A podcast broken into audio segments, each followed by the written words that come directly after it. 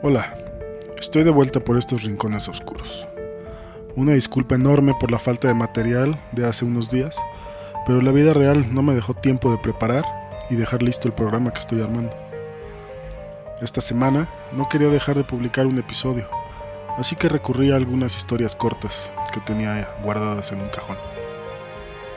Prometo ponerme al corriente, compensar y en algunos días libres que tendré estas semanas, trabajar en algunas otras mejoras. Por lo pronto, yo soy Mauricio Lechuga y esto es Postmortem, un podcast de terror.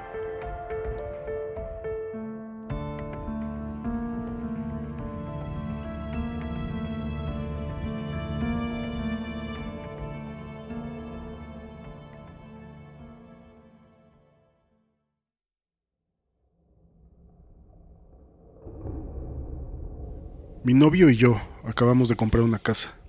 Es una vivienda antigua, pero queremos empezar una nueva vida juntos. Así que mi novio va a encargarse de reformarla, habitación por habitación. Por ejemplo, queremos convertir la cocina en el dormitorio principal de la casa y queremos cambiar el papel que cubre todas las paredes. El dueño anterior tenía toda la casa empapelada, cada rincón y cada pared, incluido el techo, Eliminarlo va a ser una tarea horriblemente dura, pero al mismo tiempo satisfactoria para mí. Así como me encanta exfoliar mi piel cuando la tengo pelada a causa del sol, también disfruto arrancando estos papeles de la pared, e intento siempre conseguir arrancar la pieza más larga antes de que se rompa. Me he dado cuenta de que en la esquina de cada habitación hay marcado un nombre y una fecha, pero no entiendo su significado.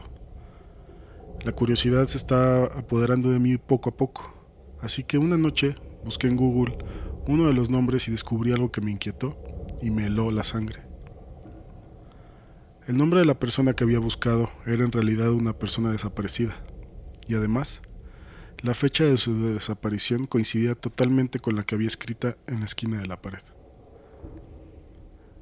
Al día siguiente, y sin perder tiempo, hice una lista con todos los nombres y fechas que pude encontrar por la casa. Efectivamente, cada nombre y cada fecha hacían referencia a una persona que había desaparecido tiempo atrás. Por lo que notificamos todo esto a la policía, que naturalmente envió a casa un equipo para que pudiera investigar la escena del crimen. Después de varias horas haciendo pruebas y recogiendo muestras, pude escuchar lo que decía uno de los técnicos a otro policía. Sí, es humano. ¿Humano? Sí, son restos humanos. Ese policía se acercó a mí y me dijo, Señora, ¿dónde está todo el material que ha estado retirando de las paredes? Ese material de las paredes no es lo que parece.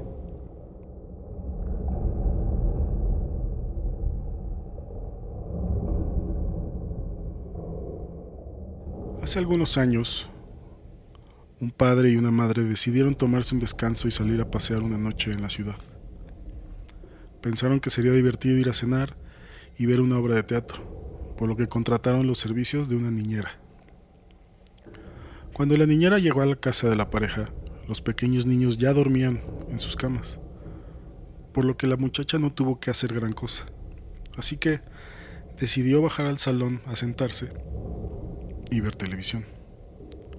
No sin antes asegurarse de que todo estuviera bien con los pequeños hijos. Más tarde, ya entrada la noche, la niñera se aburrió de ver la televisión, ya que el aparato no tenía canales por cable y todos los programas eran muy aburridos. Los padres no querían poner televisión por cable porque no estaban dispuestos a permitir que los niños vieran basura. Decidió llamar a la pareja y preguntarle si podía subir a su habitación para seguir viendo la tele, que sí tenía cable, a lo que el papá contestó que no había problema, que subiera aunque la niñera también tenía otra petición. Ella les preguntó si podía cubrir la estatua del ángel que tenían cerca de la entrada del cuarto, con alguna manta o sábana, ya que por alguna extraña razón la ponía muy nerviosa.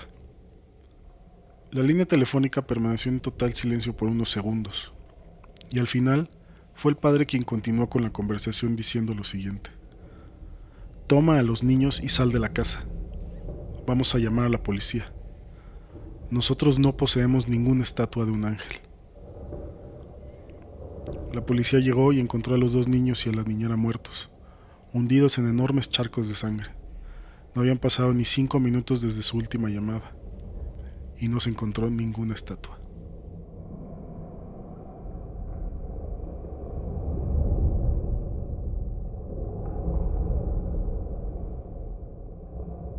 Un hombre llegó a un hotel para hospedarse en una de las habitaciones que quedaban libres aquella noche. La recepcionista le entregó su llave y le indicó cuál sería el número de su habitación. Además de eso, le comentó que muy cerca de donde él dormiría había un pequeño almacén cuya puerta no tenía número.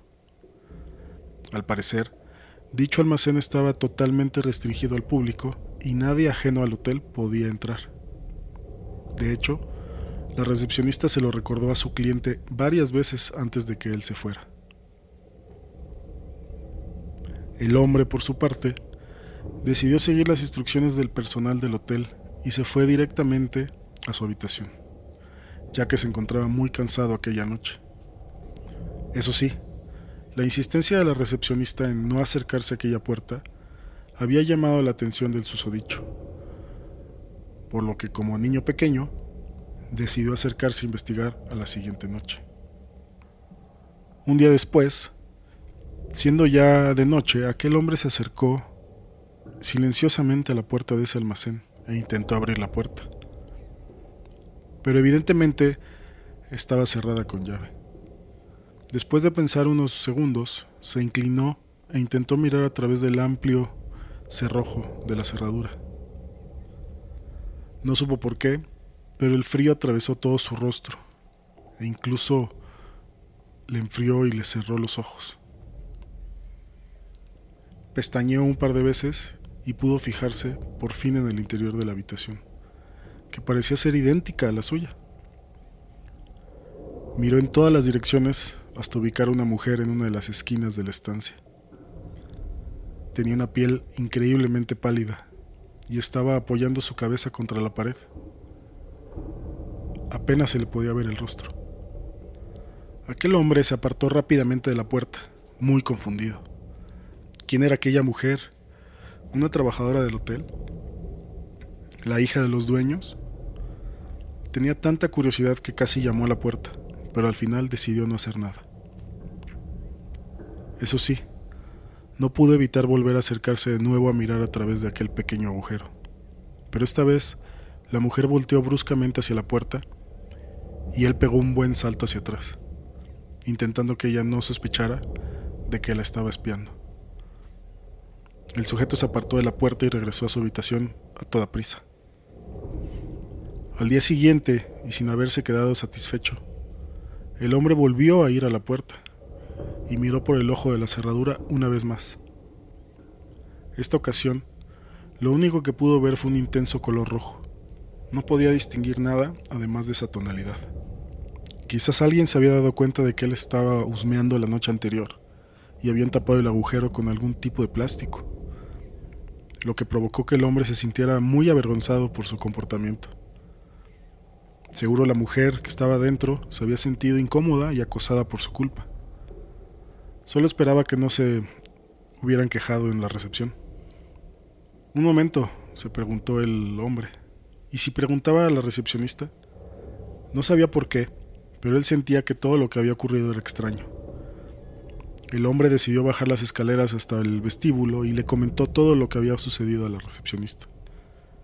Ella, al escuchar todo lo acontecido, decidió compartir la información con el inquilino.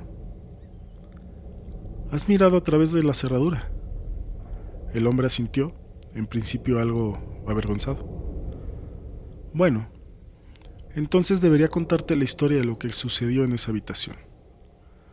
Hace ya muchos años, un hombre mantuvo cautiva a su mujer durante varios meses y la dejó morir de hambre mientras la observaba, todo a través de la cerradura.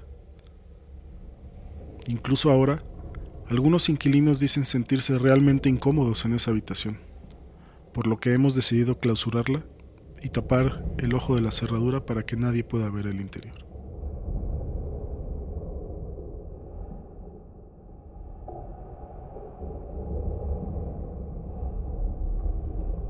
Mi pequeña hija me despertó. Debieron ser las 11.50 de la noche aproximadamente.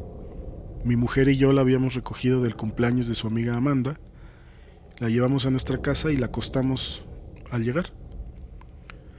Mi esposa se había ido a la cama a leer un libro mientras yo me había quedado dormido viendo un programa de televisión. Papi, papi, susurró, tirando suavemente de la manga de mi playera. Adivina cuántos años voy a tener dentro de un mes. No tengo la más remota idea, pequeña, le contesté mientras me ponía mis gafas y me incorporaba lentamente. ¿Cuántos años? Ella simplemente sonrió y levantó cuatro dedos. Ahora son exactamente las 7.40 de la mañana. Mi esposa y yo nos hemos apartado de ella por casi ocho horas. Y mi hija todavía se niega a decirnos de dónde sacó esos dedos.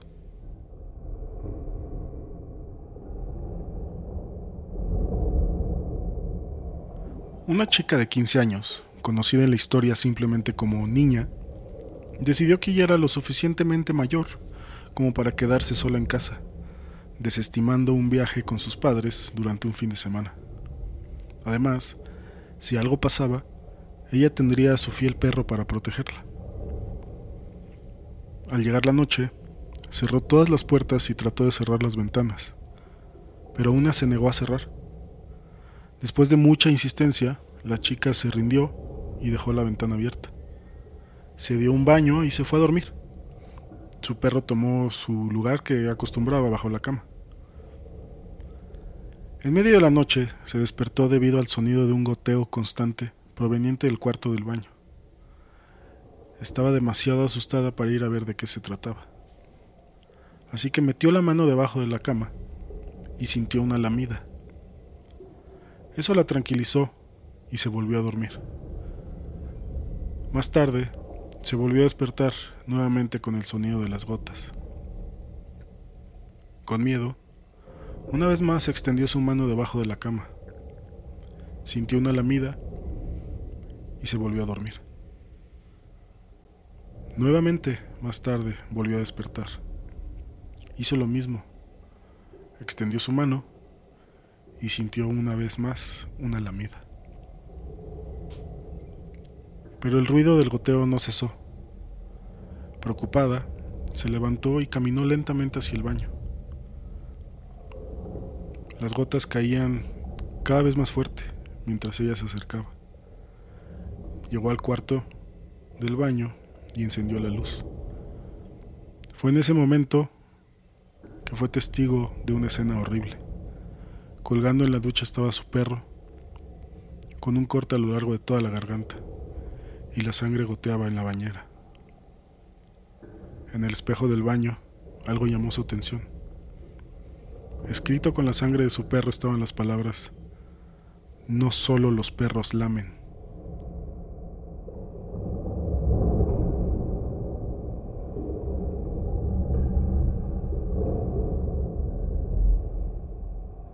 Hace algunos años, la prima de un amigo, quien es madre soltera, se ganó un celular nuevo en su cumpleaños. Después de un largo día de trabajo, dejó el nuevo teléfono sobre la mesa y comenzó a ver la televisión. Cuando su hijo regresó de la escuela, se le acercó y le preguntó si podía jugar con el nuevo dispositivo. Ella le dijo que sí, pero le insistió que no llamara y que no enviara mensajes de texto a nadie algo con lo que su hijo estuvo completamente de acuerdo. Alrededor de las 11 de la noche, cuando finalmente se cansó de ver televisión, decidió llamar a su hijo para ir a dormir. Se dirigió a la habitación del niño, solo para ver que no estaba ahí. Luego fue a su habitación y fue donde lo encontró, durmiendo sobre su cama con el teléfono en la mano.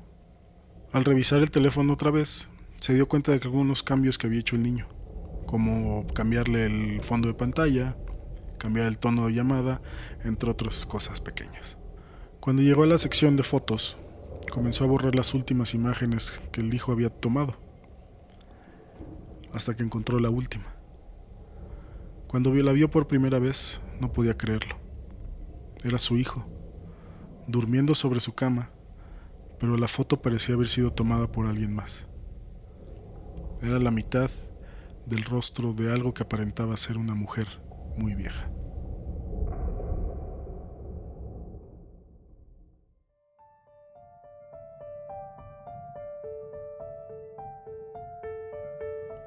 Además de agradecer a todos por escucharme cada semana, quiero hacer un agradecimiento especial a Dalileo Delilei, quien es el primer Patreon de Postmortem. Cualquier apoyo es bienvenido. Escuchar, compartir, reseñar, suscribirte, dar retweet y formar parte de Patreon. Sin gente que escuche el programa, pues no tiene caso seguir haciéndolo.